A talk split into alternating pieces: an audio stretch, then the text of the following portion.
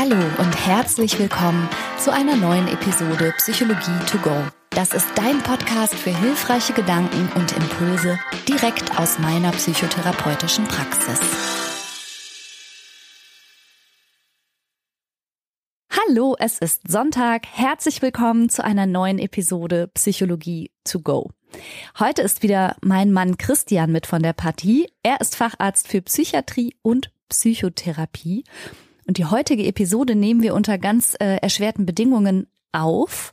Wir sitzen nämlich jeweils in verschiedenen Zimmern vor unserem Laptop, weil der Christian leider an Corona erkrankt ist, so dass wir jetzt äh, hier maximalen Abstand halten und trotzdem gerne die Episode zusammen aufnehmen möchten. Hallo, lieber Christian. Hallo Schönheit. Wie geht's denn dir? Ah. also, okay. ja, das, man kann drauf verzichten. Ja, ich finde ja, wir sind wirklich erstaunlich lange drum herum gekommen. Ich habe es ja bis jetzt nicht, toi toi toi, nie, nie gehabt und weiterhin hoffe ich, bleibe ich verschont. Aber es tut mir sehr leid, dass es dir schlecht geht. Ich freue mich umso mehr, dass du mir zuhören magst heute. Ja, unbedingt. Das will ich doch nicht verpassen. Und diese Episode ist außerdem noch ein bisschen besonders, weil sie die letzte offizielle in diesem Jahr sein wird. Gleichzeitig haben Christian und ich aber bemerkt, dass wir eigentlich eh so in unserem Tritt sind und gerne für euch da sind. Und dann haben wir gedacht, komm, wir machen zwischen den Jahren auch was zwischen die Ohren. Und dafür haben wir uns Folgendes gedacht. Wir bekommen öfter mal Fragen gestellt, die aber immer so ein bisschen off-topic sind oder die wir in unseren Episoden nicht so gut verbastelt bekommen. Fragen, die euch beschäftigen zu, was weiß ich, unserem Studium. Aber auch eine schöne Frage war, wenn ihr euch streitet, beschimpft ihr euch mit Diagnosen? also das sind so Sachen.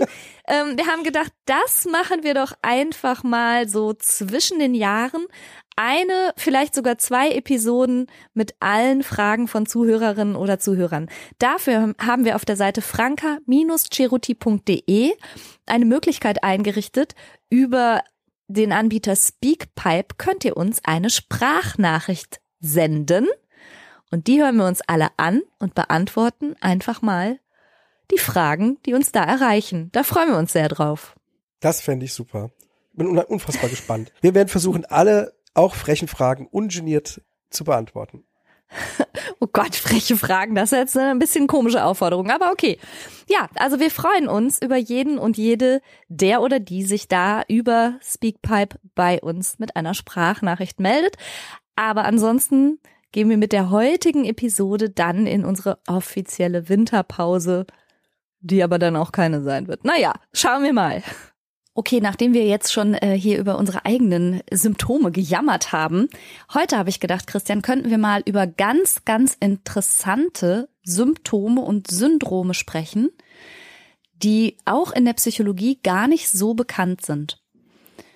Und zwar habe ich eine Ausbildungsgruppe von Ärzten gesehen und es war total spannend. Da sind Kolleginnen und Kollegen aus Griechenland, aus Serbien, aus Indien, aus Mauritius. Also uh. ganz breit gefächerte Palette. Ja, das ist immer super, super spannend zu bemerken, welchen Einfluss eben nicht nur unsere Biografie, sondern auch unsere Kultur auf unser Verständnis von manchen Dingen hat, äh, unsere Herangehensweise, aber tatsächlich auch ein bisschen den psychologischen Blick. Also wir haben heute so ein bisschen Biografiearbeit gemacht und da wurde es heute schon auch noch mal sehr deutlich, wie verschieden Erziehungsstile sind, was Eltern ihren Kindern mitgeben möchten oder was Eltern in ihrer Generation jeweils für wichtig gehalten haben, ihren Kindern besonders stark anzuerziehen oder auch abzuerziehen, je nachdem. Und dass sich das eben nicht nur von Generation zu Generation, sondern doch auch stark in den Kulturen unterscheidet. Das fand ich sehr, sehr interessant. Und deshalb kam ich auf die Idee, mal so ein bisschen kulturvergleichend zu gucken, wie die Psychologie sich unterscheidet, eben in verschiedenen Kulturen, aber vielleicht auch, hm, welche anderen Zugänge es zu Erkrankungen gibt. Also ein bisschen was davon habe ich auch schon mal gehört. Bitte erzähl mir, was hast du gefunden? Also gefunden habe ich erstmal, dass so diese, diese Kernüberlegung, dass eben Menschen, die anderen Kulturen angehören als wir selbst, sich in vielen Lebensbereichen einfach anders verhalten als wir. Also eine Teilnehmerin zum Beispiel heute, die hat in China eine Zeit lang gelebt und sie hat erzählt, es ist absolut üblich, dass es ähm, Toiletten gibt, die keine Türen haben. Kannst du dir das vorstellen? Auf eine öffentliche Toilette zu gehen, die keine Tür hat? Mm, ja, ja, ich kann es mir halt vorstellen, aber ich kann es mir nicht vorstellen. Ja, total üblich. Und gleichzeitig äh, in Japan wiederum gibt es auch öffentliche Toiletten. Die haben aber eine Taste, die Geräusche produziert, also lautstarke Abspülgeräusche. Die kommen dann aber jeweils vom Band, um zu übertönen, äh, was da eben für Toilettengeräusche vor sich gehen. Also völlig andere Herangehensweise. Fand ich auch total interessant. Also wie gesagt, wir haben uns heute da so ein bisschen drüber unterhalten und ganz allgemein kann man sagen, natürlich haben wir alle ein Gespür dafür, dass sich Menschen in anderen Kulturen anders verhalten als wir, anders mit Problemen umgehen, vielleicht sogar ganz andere Dinge als Problem überhaupt erachten und dann auch eine andere Herangehensweise haben. Und das ist eben der Gegenstand der kulturvergleichenden Psychologie. Und Anfänge davon kann man im Grunde aber schon finden, zum Beispiel bei Herodot, das war ein griechischer Geschichtsschreiber, das war um 480 vor Christus, da hat er schon die Sitten und Gebräuche der Skythen oder der Ägypter und all derer beschrieben, die er als Barbaren, also als Fremde bezeichnet hat. Also die Faszination der Menschen ist schon lange dokumentiert dafür, dass es eben, wie man immer so sagt, andere Länder, andere Sitten gibt. Und es gibt interessante psychologische Phänomene von der International Classification of Diseases, der ICD aktuell 10 oder auch Ausgabe 11, von der haben wir hier im Podcast ja schon öfter mal gesprochen. Wenn man da ganz ans Ende blättert, findet man sogenannte Culture-Bound Syndromes. Also kulturgebundene Syndrome oder Symptomkomplexe, die es nur in bestimmten Regionen der Erde zu geben scheint. Und das Besondere ist ja, dass die internationale Klassifikation ja eigentlich weltweit Gültigkeit hat und so bekanntere Phänomene wie Depressionen, Angststörungen, aber auch Suchterkrankungen sich weltweit sehr stark gleichen. Aber es gibt auch Störungen an bestimmten Flecken der Erde, die es woanders einfach überhaupt nicht gibt. Und darüber wollte ich heute gerne mit dir reden. Super klasse. Erzähl, ich bin ganz gespannt. Ähm, ja, du hast gerade gesagt, du hast davon auch schon mal was gehört. Was hast du denn gehört? Ja, ich habe von einer südamerikanischen, äh, äh, eher kulturgebundenen, nein, Störung kann man nicht sagen, aber von einem Phänomen gehört. Das ist äh, äh, Attack de Nervios heißt das, glaube ich. Und zwar so ein, ähm, naja, was man hier vielleicht als Zusammenbrechen bezeichnen würde. Also so ganz exaltiert nicht mehr wissen, was passiert, vielleicht schreiend, ähm, ganz emotional, äh, ausfallend werdend. Hast du, du, du kennst es besser, also, du hast es schon mal? Attack de Nervios klingt ja wie Nervenzusammenbruch. Wie Nervenzusammenbruch also das, was ja. man im weitesten, weitesten Sinne als Nervenzusammenbruch bezeichnen würde. Und warum gilt das als kulturgebunden? Also warum kommt das nur davor? Was unterscheidet das denn dann von so sowas, was man landläufig vielleicht als Nervenzusammenbruch bezeichnen würde? Ja, landläufig ist ja, ist ja schon mal ein gutes Stichwort, weil ähm, wir brauchen ja eine Diagnose. Und tatsächlich erzählen uns Patienten dir wahrscheinlich auch, dass sie zusammengebrochen sind. Da konnte ich nicht mehr, da bin ich mhm. zusammengebrochen. Und ich ich frage immer, was bedeutet das denn? Was, mhm, was, was mhm. steht denn dahinter? Ich bin zusammengebrochen. Dann beschreiben die meisten Klienten nur ein inneres Gefühl von, jetzt ist Schluss und ich kann nicht mehr oder sich irgendwas zu verweigern oder so oder stark zu weinen. Ja. Selten bekomme ich mal sowas wie einen dissoziativen Zustand zu hören, dass jemand sozusagen weggetreten ist. Mhm. Aber sowas scheint bei Attack de Nervios der Fall zu sein. Und auf der anderen Seite ist es aber auch offensichtlich nicht fassbar mit dem, was wir Dissoziation nennen. Also das erfüllt irgendwie keine Kriterien unserer klassischen westlichen Störungsbilder. Man kann es nicht einsortieren. Und wann, in welchen Kontexten kommt es zu dieser Attaque de Nervios? Soweit ich weiß, bei dauerhaft stärksten Überlastung. Also wenn wenn ähm, eine emotionale Anspannung passiert über Dauer, über Dauer, über Dauer und das sich sehr lange gehalten hat und dann irgendwann bricht es aus, dann geht gar nichts mehr.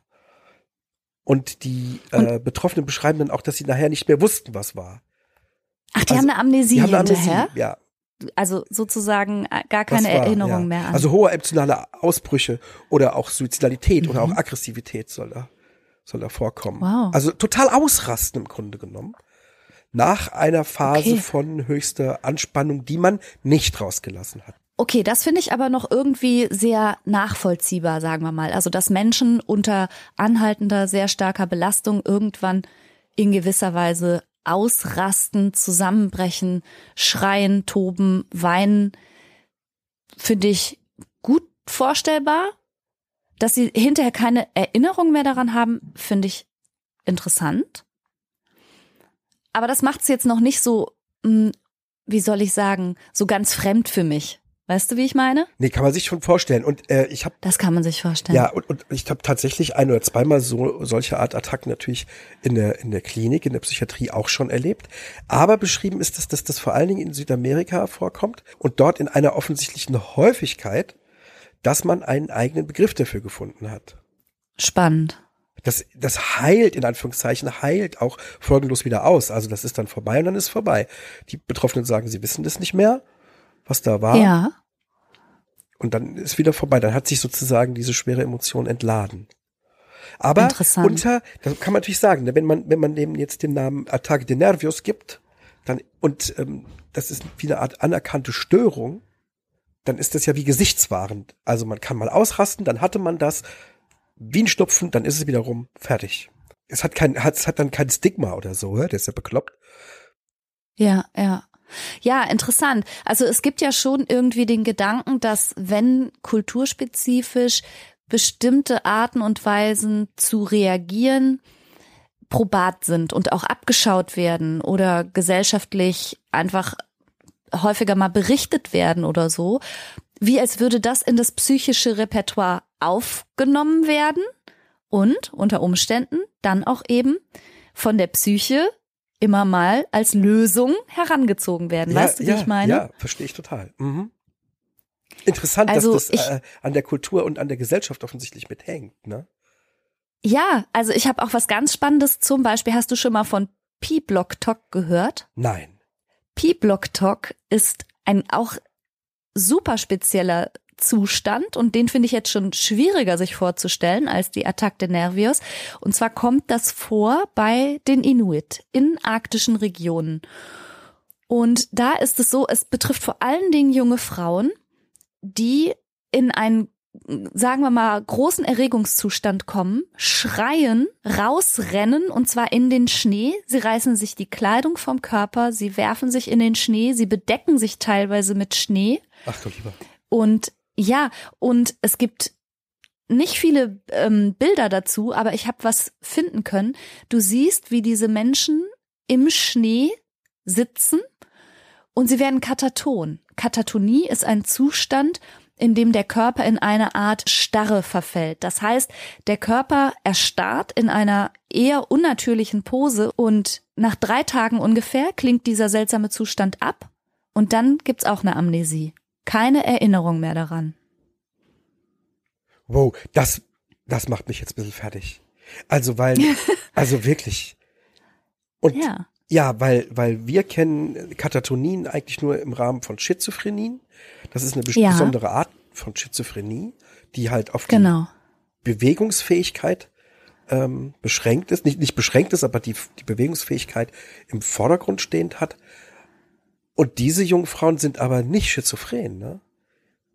Nee, und ich fand vor allen Dingen ganz interessant, also es wird auch als arktische Hysterie beschrieben, aber es scheint mir auch ehrlich gesagt nichts hm, Hysterisches wiederum im engeren Sinne zu sein. Also die Betroffenen, die schreien, die verhalten sich bizarr und irrational. Wie gesagt, hm, also unbekleidet im Schnee zu liegen, ist ja auch nicht ganz ungefährlich. Aber die Angehörigen und die Umstehenden, die betrachten P-Block Talk tatsächlich eher, wie du es gerade schon gesagt hast, wie eine Art Schnupfen. Also auch gar nicht so sehr wie eine psychische Erkrankung, sondern wie etwas, was man eben halt mal so hat. Das wird von denen so ganz liebevoll begleitet. Die gucken jetzt auch, dass wirklich niemand dann im Schnee liegen bleibt und erfriert oder so. Aber es wird tatsächlich eher wie sowas Vorübergehendes betrachtet. Und wenn wir jetzt sagen würden, ähm, eine Katatonie, so wie wir sie kennen, als inzwischen ausgesprochen seltenes Symptom bei einer Schizophrenie, das ist es nicht. Die Leute haben eine Katatonie, aber es ist nach drei Tagen vorbei. Das ist doch krass. Sowas habe ich auch noch nie gehört. Ja, fasziniert mich und aus dem Nichts heraus. Na, aus dem Nichts heraus auch schon mit, mit Stress im Vorfeld. Also Stress im weitesten Sinne. Zum Beispiel Verlust oder auch heftige Streitigkeiten oder so. Es kommt ausschließlich bei Erwachsenen vor und dann eben überwiegend bei Frauen. Aber plötzlich. Und danach, aus dem Nichts ja, plötzlich. plötzlich so mal, genau, schon mit einem stressigen Auslöser im Vorfeld, dann diese ausgesprochen auffällige, bizarre Reaktion und danach ebenfalls eine Amnesie. Es ist halt ein sehr, sehr spezielles Phänomen, was wir nur bei den Inuit beobachten können. Und ich habe noch eins, was auch culture-bound nur bei den Inuit mh, hm, bekannt ist.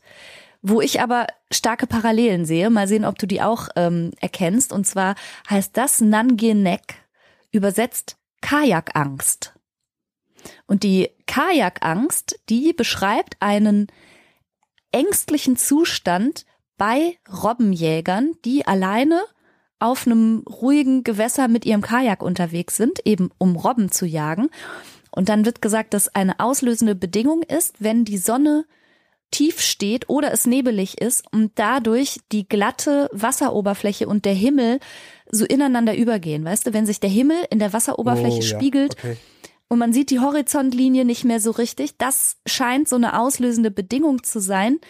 Dann spielt die Wahrnehmung einen Streich und oben und unten verschwimmt. Und einige Robbenjäger schildern dann eben diese Nangierneck geschilderte Angst, ein auf, sie spüren ein aufsteigendes Kältegefühl, so als würde Wasser ins Kajak eintreten. Und dann empfinden sie große Angst vor dem Ertrinken. Krass, oder?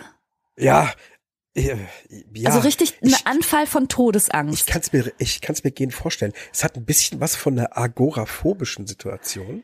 Also ja, genau. die große Weite ne, und äh, keiner da, der helfen kann. Und, genau das ja, habe ich auch gedacht. Und dann dachte ich genau mir jetzt gerade, wo du sagst, wenn, wenn der Himmel und äh, das Wasser und Himmel und Erde so zu verschmelzen, ähm, unser, unser Auge mh, hm, hat einen gewissen Anteil an unserem Gleichgewichtssinn. Also wir haben nicht nur den Gleichgewichtssinn im Ohr, sondern wir, wir haben auch, dass unser Auge den Horizont abbildet. Und wenn wir und, unser Auge kann auch nicht nur nach links und rechts und oben und unten gucken, sondern das kann auch drehen, also rollen ganz bisschen, zehn Prozent ungefähr. Mhm. Und ähm, deswegen merken wir sozusagen, auch wenn der Kopf schräg ist oder wenn wir auf einer schiefen Ebene stehen, merken wir auch durch, auch ein bisschen durch das Auge, dass es, dass wir schräg sind. Und wenn jetzt der Horizont verschwindet, dann kann ja. es sein, dass es so ein Auslöser ist für wieder Art leichtestes Schwindelgefühl und keine gute Kontrolle mehr zu haben. Und wenn du in einem Kajak sitzt, alleine, ja, in der ja, genau. Kälte genau. und hast das Gefühl, jetzt, ui, Schwindel oder Kontrollverlust. Ich kann mir total gut vorstellen, dass das der Auslöser wäre. Super interessant. Ne? Also für mich klingt's auch, ich würde es übersetzen, jetzt wiederum mit meinem westlich-diagnostischen Blick als Agoraphobie, also sprich Platzangst. Und da muss man vielleicht nochmal erklären, Platzangst bedeutet nicht, dass man Angst vor engen Räumen hat. Das ist Raumangst oder auch Klaustrophobie, sondern Platzangst beschreibt die Angst auf großen weiten Plätzen, also quasi zu viel Platz um sich herum zu haben. Das ist Agoraphobie. Und nicht schnell Hilfe bekommen zu können, ist ein charakteristisches Merkmal. Und diese Jäger, wie du schon sagst, alleine im Kajak, spüren dann diese Eiseskälte, die von unten aufsteigt. Und es klingt für mich wie ein Panikanfall mit Todesangst. Weißt du übrigens, was der Tipp ist, der Inuit, wie man da wieder rauskommt aus dieser Angst? Ich würde laut singen empfehlen, aber was ist der? ja, super Tipp. Singen ist total gut. Singen ist bei Angst prima. Der Tipp, ich habe so gelesen, kraftvoll weiter paddeln. das kann auf keinen Fall schaden. Finde ich auch sehr therapeutisch, ne? Sich nicht von der Angst lähmen lassen, kraftvoll weiter paddeln. Aber singen finde ich auch einen sehr guten Tipp. Das könnten wir vielleicht mal versuchen, bis zu, die, zu den Inuit zu transportieren, diesen Tipp. Okay, super spannend. Hast du noch mehr solche Sachen? Ja, es gibt ähm, noch etwas, was vielleicht auch in die Region der Angststörungen passt. Zum Beispiel Taijin Kyufusho. Ich weiß nicht, ob ich das richtig ausgesprochen habe. Das ist etwas, was in Japan vorkommt. Und das bedeutet die Vermeidung zwischenmenschlicher Kontakte. Anthropophobie quasi. Okay. Und der Unterschied ist aber, warum es keine Sozialphobie ist gemäß der klassischen ICD-10-Kriterien. Ja, dachte ich gerade. Es hat einen, ja. ja, es hat einen interessanten Twist. Und zwar steht nicht die zentrale Befürchtung im Vordergrund, selber in Verlegenheit zu geraten oder beschämt zu werden. Also das ist nicht der Grund, warum Kontakte vermieden werden, sondern die Sorge gilt dem Umfeld. Also die Sorge, warum ich als Betroffener von Tajin Kyufusho nicht mit anderen Menschen zusammentreffen möchte, ist, dass ich glaube, meine Existenz könnte Unbehagen bei anderen auslösen. Zum Beispiel durch mein Aussehen oder weil ich vielleicht schlecht rieche oder so. Also ich sorge dafür, dass es anderen schlecht geht. Krass, ne? Oh, wow. Mhm diesen interessanten Gedankengang habe ich so noch nicht gehört und das ist auch ganz kulturspezifisch und das gibt es offenbar nur in Japan. Ich hätte es tatsächlich auch fast nirgendwo anders mir vorstellen können. Ja. So. Da, wo die Toiletten einen Heidenlärm machen, damit niemand hört, dass du pupst. Das könnte ja andere belästigen. ja, also genau. das Land mit extremster Höflichkeit und extremer ja. Rücksichtnahme. Genau. Wahnsinn, ne? Es gibt eben alles auch im Übersteigerten. So nett das ist, Rücksicht zu nehmen auf andere. Immer wenn es extrem ja, wird, kriegt es genau. Krankheitswert, ne? So ist ja. ziemlich alles. Ja, wow, okay. Habe ich auch hier noch nie gehört, sowas. Dann gibt's noch was, was jetzt erstmal vielleicht ein bisschen lustig anmutet. Da möchte ich aber direkt zu sagen, darum geht's wirklich nicht, dass wir uns jetzt darüber lustig machen oder das belächeln. Ich werde auch gleich noch ein kulturgebundenes Syndrom nennen, was nämlich auch eigentlich überhaupt nicht lustig ist. Also man darf ja davon ausgehen, dass der Leidensdruck der betroffenen Menschen immer ausgesprochen groß ist. Selbst wenn es uns ganz irrational oder unerklärlich anmutet. Und das ist die Erkrankung Koro. Hast du davon schon mal gehört? Koro? Koro. Mhm. Nee, Koro kenne ich nicht. Ich kenne Kuru, Kuru. Aber das ist eine Prionenerkrankung. Nee, ich mein, ja, nee, Koro. Koro oder auch, ich weiß jetzt wieder nicht, wie man es ausspricht, Tsukyong. Also das kommt in Südostasien vor, in Indien und in Teilen von China. Und das ist die Angst vor einem schrumpfenden Penis, der sich in den Körper zurückziehen könnte.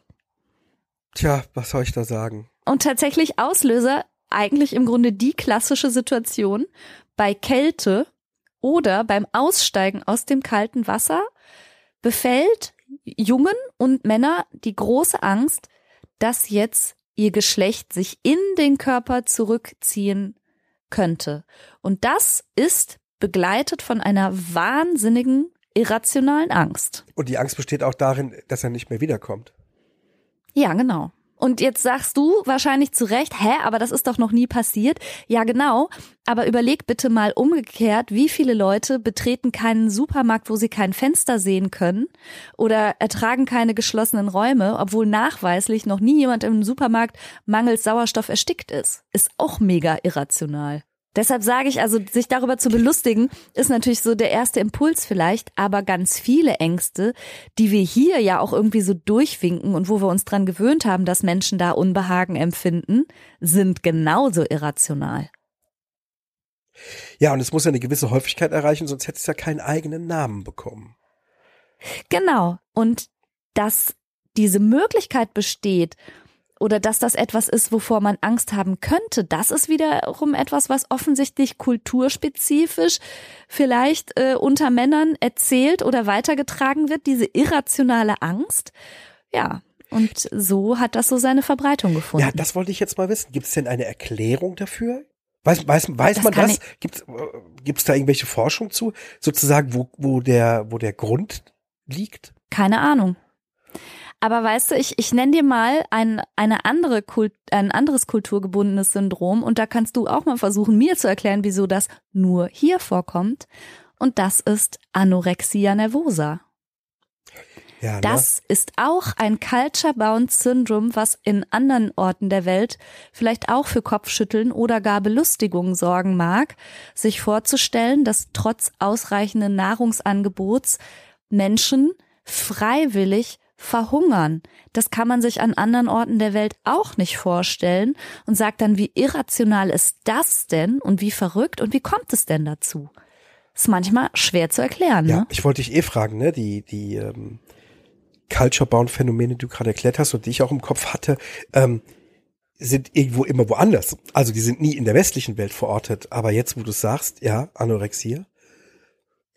Anorexie also, ist ein Culture-Bound Syndrome. Das gibt es andernorts nicht. Und deshalb meinte ich ja eingangs schon, wie soll ich sagen, es scheint so zu sein, dass wenn der Psyche irgendetwas als mögliche Reaktion denkbar zur Verfügung steht, dann kann sie es nutzen in einem passenden Moment. Ich kann es schwer ausdrücken, aber ich habe ich hab auch so das Gefühl, es gab ja auch mal Zeiten, wo alle fünf Minuten Frauen in Ohnmacht gefallen zu sein scheinen. Oh ja, da fällt das mir mag noch was jetzt auch ein. mit Ko das mag mit Korsetts zu tun gehabt haben und mit beengter Kleidung, aber dass es so viel Riechsalz geben musste und Döschen und Fläschchen und dauernd die Damen ähm, irgendwie in Ohnmacht gefallen sind, das war ja doch auch irgendwie ein Phänomen einer bestimmten Zeit und hat sich, soweit ich das sehen kann, ziemlich erledigt. Ne? Es war aber vielleicht eine Zeit lang und ich sag nicht, dass die Leute das spielen und ich sag auch nicht, dass die sich das aussuchen,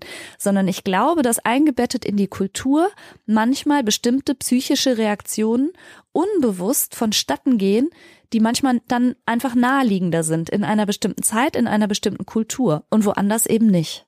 Ja, ganz spannend. Was die, wie, wie ist die nochmal, die Angst, dass sich der Penis in den Körper zurückzieht? Koro. Ach so, kurzes Wort. Kein Wunder. So. Na, ähm, wenn das so ist wie zum Beispiel mit der Anorexia nervosa oder äh, ähnlich wie mit dem einfach in Ohnmacht fallen, dann bedeutet es auch, dass es darum gar nicht geht. Es geht bei der Anorexia nervosa ja nicht um Essen. Ja. Und dann Richtig. geht's bei der, bei der Koro-Angst auch nicht um das Geschlechtsteil, sondern vermutlich ist etwas anderes im Hintergrund im Busch. So wie vermutlich ah, Ja, du bist der Tiefenpsychologe. Ja. ja, genau, ja. Also schon allein, allein schon deswegen ist es sozusagen, auch wenn es auf den ersten Blick für uns so scheinen mag, ist es, ist es gar nicht so lächerlich, ist nicht zum Lachen in dem Sinne, weil wahrscheinlich die äh, Betroffenen anderes, vermutlich nicht so wenig wiegendes Problem haben.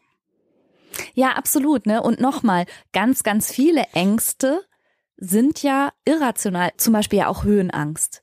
Also da, du stehst auf dem Balkon mit Geländer und deine Angst dreht durch.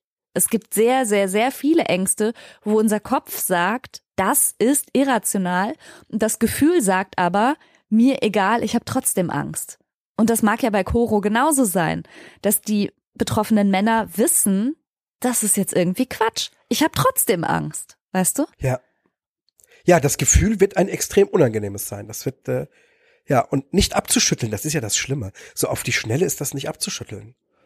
Ja, genau. nur, nur mit innerem eigenem Schulterklopfer. Nee, nee, passiert nichts. Geht das Gefühl so schnell nicht weg. Ja, eben. Und worauf sich das Gefühl jetzt stürzt und wodurch das ausgelöst wird, das ist dann eben so ein bisschen dieses kulturspezifische, scheint mir.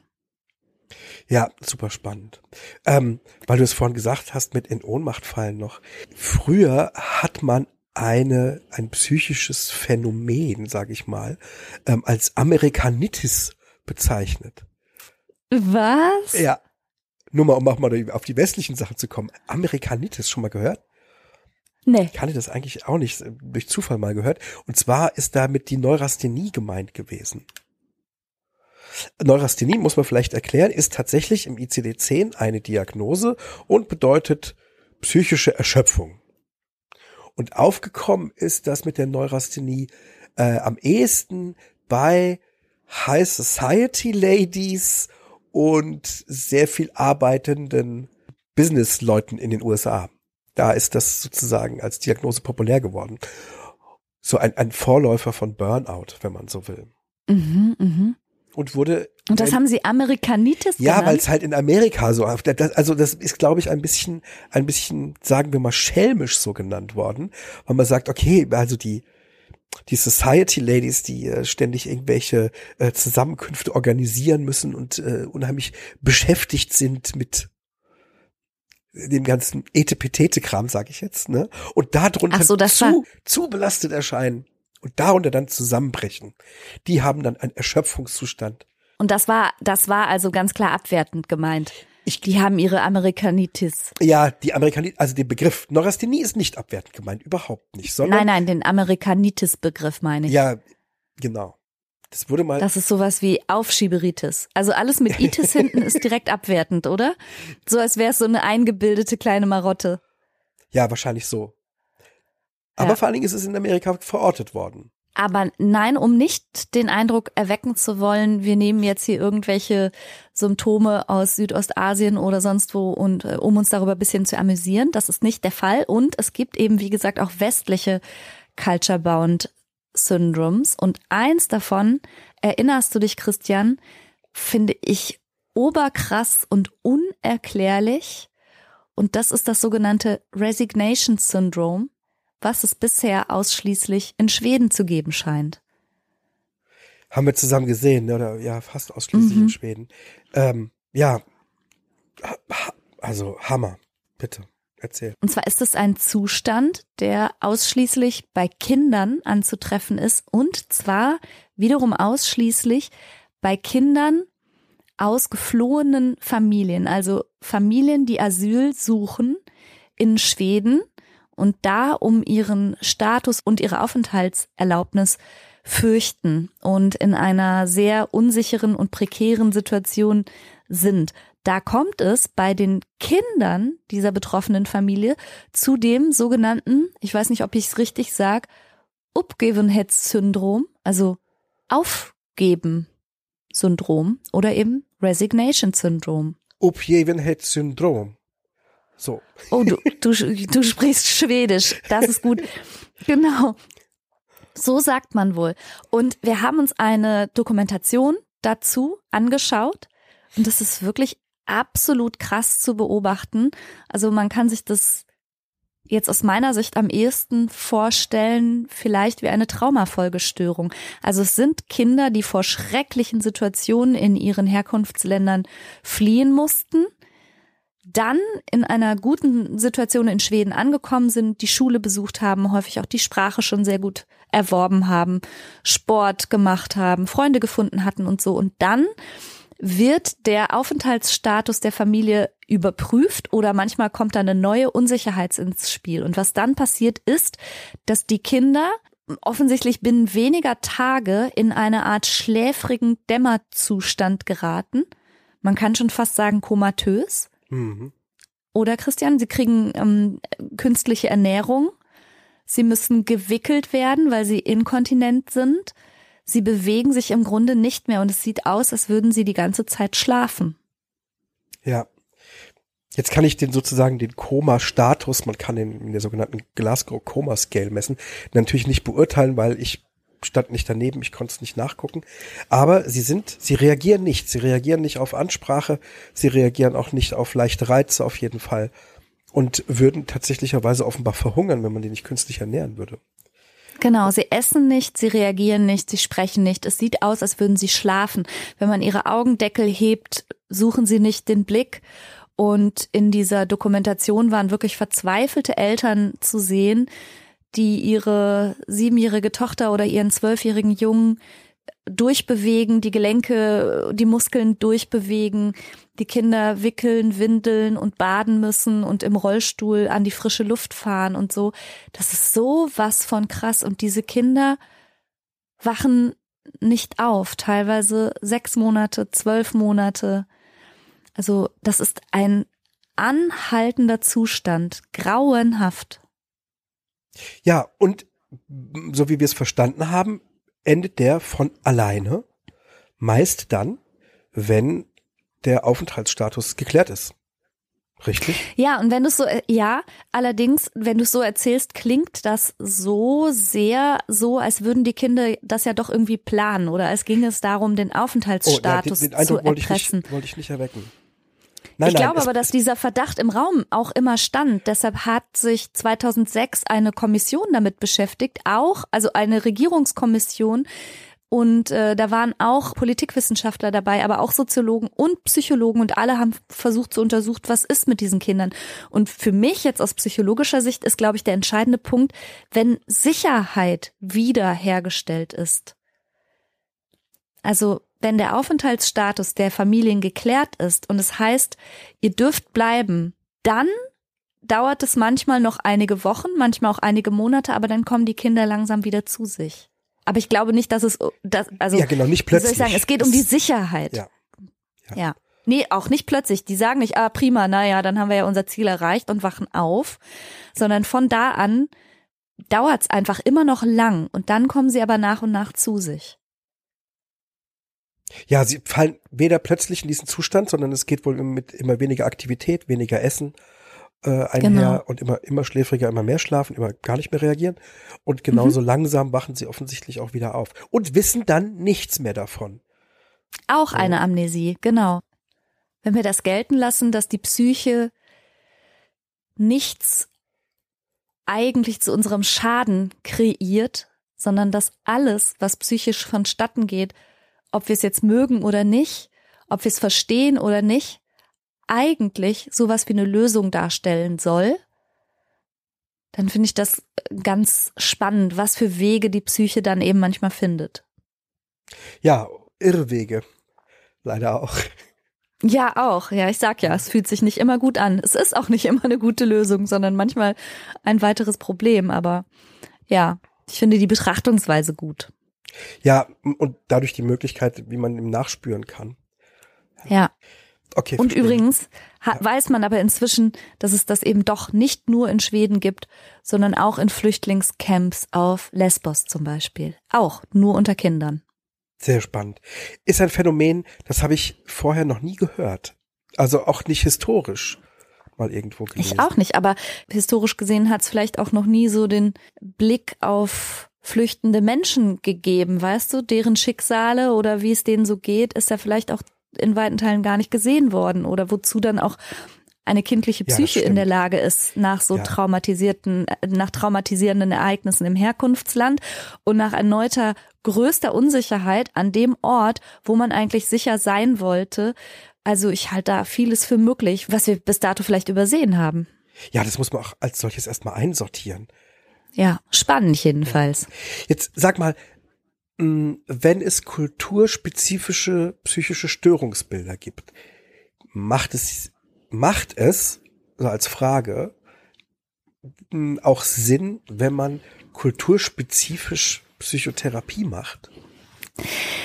Ja, das war ja so ein bisschen die Frage, die ich auch mit äh, meinen Ärzten jetzt und Ärztinnen am Wochenende besprochen habe die schon sagen, also mit bestimmten Sachen gehst du in meinem Land eher zum Heiler oder zu irgendwelchen religiösen Experten oder du kriegst da irgendwelche Rituale gezeigt. Also der Umgang mit Dingen, die wir durchaus vielleicht schon als psychische Erkrankung bewerten würden, ist schon anders und auch, so habe ich mir erzählen lassen, teilweise eine größere Toleranz was bestimmte für uns vielleicht bizarr anmutende Verhaltensweisen angeht und so. Also da wird mehr ausgehalten, habe ich vielleicht das Gefühl. Man könnte aber vielleicht auch sagen, familiär gedeckelt und nicht so schnell pathologisiert. Ich will es gar nicht in die eine oder andere Richtung bewerten. Das steht mir gar nicht zu. Ja, spannend. Und was würde es für uns bedeuten? Gibt's da auch, gibt's als, also, ich will ganz anders fragen. Gibt's denn allgemein auch irgendwie Unterschiede, äh, die wir als Therapeuten oder in therapeutischer Tätigkeit beachten können, so zwischen verschiedenen Kulturen? Weil ich, ich frage das deswegen. Ich hatte vor einiger Zeit mal, ist gar nicht so lange her, so ein, ähm, einen Artikel gelesen, äh, Psychology Today, und da wurde beschrieben, dass sich, ich glaube, chinesische Klienten ähm, lieber einen distanzierten Umgang zum Therapeuten wünschen, weil sie eher aufschauen wollen und eher beim Experten sein wollen, mhm. zum Beispiel. Und ähm, lateinamerikanische Patienten eher so mh, mm, aufgelockerte Atmosphäre brauchen, um Vertrauen zu fassen und ja. eher so was Persönliches hören wollen äh, vom, vom Therapeuten und sowas. Was sagst du da? Ja, tatsächlich. Und das hat sich auch in der Gruppe so wieder gespiegelt. So die Rolle des Psychiaters, der Psychiaterin, der Therapeuten und so weiter unterscheidet sich stark. Also zum Beispiel ähm, ein Teilnehmer aus Mauritius hat erzählt, du machst dich doch lächerlich, wenn du ein T-Shirt trägst. Du musst ganz gute Kleidung tragen, eine schnieke Hose und am besten einen Anzug. Und du musst mit dem Auto kommen, du kannst nicht Fahrrad fahren und so. Also bestimmte Erwartungen an deine Rolle, an deinen Status, damit du ernst genommen wirst, ähm, sind da auch ganz, ganz präsent. Und das vielleicht ein bisschen zu berücksichtigen, wenn man kann, und solche kulturgebundenen Erwartungen vielleicht zumindest mal abzufragen und in Erwägung zu ziehen, finde ich schon eine gute Idee. Ja, ne? Ja. Heißt halt nicht, dass man das alles immer so möglich machen wird, ne? Und aber vielleicht, na, wie soll ich sagen? Ich bin ja eher so Freundin von flachen Hierarchien. Ich duze mich ja sogar mit meinen Patientinnen und Patienten in der Gruppenpsychotherapie und habe da gar kein Problem damit. Aber es mag Patienten geben, die legen da einfach Wert drauf und möchten das so haben, dass sie mich als Frau Doktor bezeichnen. Das ist denen wichtig. Ja, okay. Dann muss ich das vielleicht nicht unbedingt so biegen, wie ich es haben will, meine ich. Ja, ja, genau. Ja, absolut. Also zusammenfassend, was können wir jetzt sagen? Zum einen, es ist unfassbar spannend, äh, welche Art von psychischen Störungsbildern es auf verschiedenen, in verschiedenen äh, Bereichen der Welt und in verschiedenen Kulturen gibt. Und wir können daraus auch ziehen und lernen, dass wir nicht ganz alleine Inseln sind, sondern dass unser Gehirn offenbar unsere Gesellschaft und Kultur immer mit einbezieht und, und sich unser Denken und Fühlen im Kontext mit unserer kulturellen Gesellschaft bewegt. Ich finde das unfassbar spannend, ehrlich gesagt. Ja, finde ich auch. Und nicht nur immer den eigenen Blick und das eigene Verständnis für das Alleingültige zu halten, ist ja eh eine ganz gute Idee. Das ist das perfekte Schlusswort. Dann sagen wir an dieser Stelle, so wie immer, ganz herzlichen Dank fürs Zuhören. Danke für deine Zeit und lass es dir richtig gut gehen. Sehr gerne schalt wieder ein in der nächsten Woche. Tschüss. Tschüss, bis nächstes Mal. Outtake. Weißt du, was mir heute passiert ist? Ich bin, ich hatte einen großen Wollpulli an mit Fledermausärmeln, weil es so kalt war in der Praxis. Da habe ich maximal wollig eingehüllt. Und dann bin ich sehr schnell, schnellen Schrittes an einer Tür vorbeigelaufen und habe mich mit den Fledermausärmeln und dem Strick in der Türklinke verfangen. Und weil ich so schnell unterwegs war, hat mich quasi die Fledermausfalle zurückgerissen und ich bin voll auf den Arsch geknallt. Aber so richtig. Ehrlich? Ich hing mit, mit dem Arm an der Klinke. Ja. Ich hing mit dem Arm an der Klinke und ich habe einen riesigen blauen Fleck auf meiner linken Seite. Hintern und Hüfte, blitzeblau. Ach du lieber Himmel.